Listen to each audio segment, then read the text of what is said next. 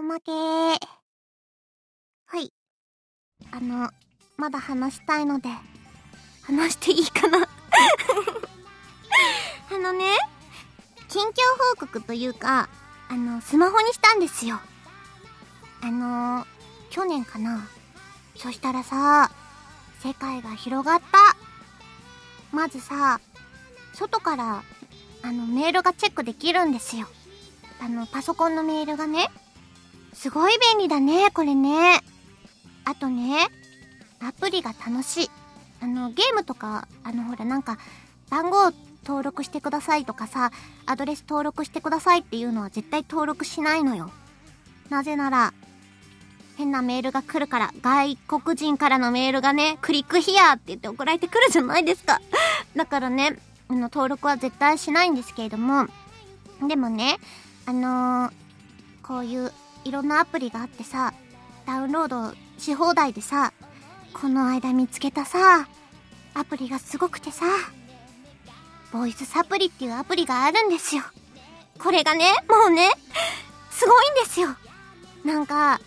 声のサプリメントなんだって。でね、右とか左からね、囁いてくるんですよ。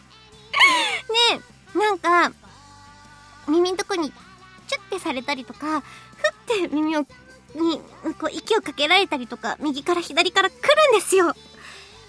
れはすごいねいやー、なんか、なんていうか、もう二次元が立体になっちゃいましたからね。すごいと思った。うん。でね、そのね、マイクをね、使ってみたいなってすっごい思ってね。それで、あの、ある方にお話ししたら、お仕事でね、使う機会があってね、すっごい楽しかったっていうお話です。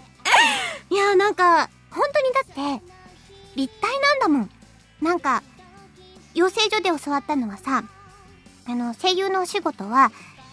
2次元を3次元にするお仕事ですよって言われたんですよ。だからその、お芝居がさ、だんだんこの昔は歌舞伎とかすっごいこう、大きいお芝居だったじゃないですか。なんか、よ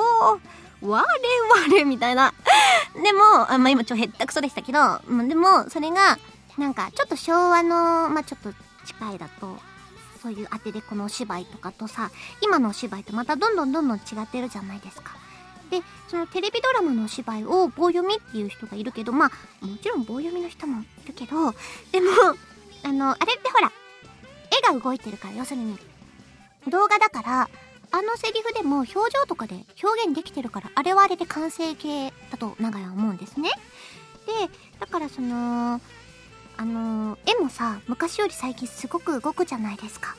だからなんだろうこのお芝居が大味じゃなくなってきてるのよね。すごくこうナチュラルなあの絵が動く分動画に近い分お芝居がすごく自然になってきているんですけれども。なのでまあ